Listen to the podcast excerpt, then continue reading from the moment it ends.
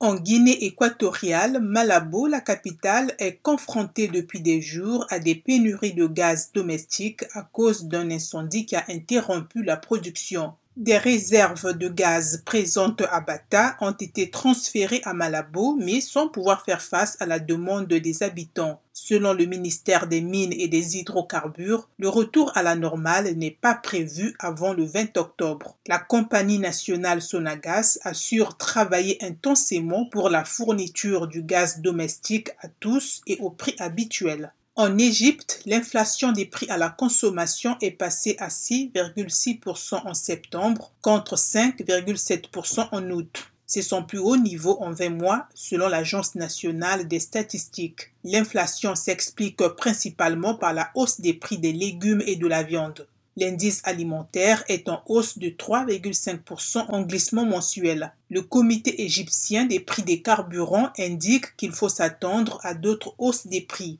L'Institut de recherche Naïm prédit en revanche que l'inflation pourrait diminuer ce mois-ci. Terminons par le FMI qui a approuvé un quatrième allègement de la dette qui s'élève à 124 millions de dollars au profit de 24 pays pauvres pour les aider à atténuer l'impact du Covid-19. Il couvre les paiements dus jusqu'au 20 janvier 2022 avec un possible prolongement au 13 avril. En Afrique, les pays bénéficiaires sont le Lesotho, le Bénin, le Burkina Faso, la RCA, le Tchad, les Comores, le Djibouti, l'Éthiopie, la Gambie, la Guinée, la Guinée-Bissau, le Libéria, Madagascar, le Malawi, le Mali, le Mozambique, le Niger, le Rwanda, Sao Tomé et Principe et la Sierra Leone.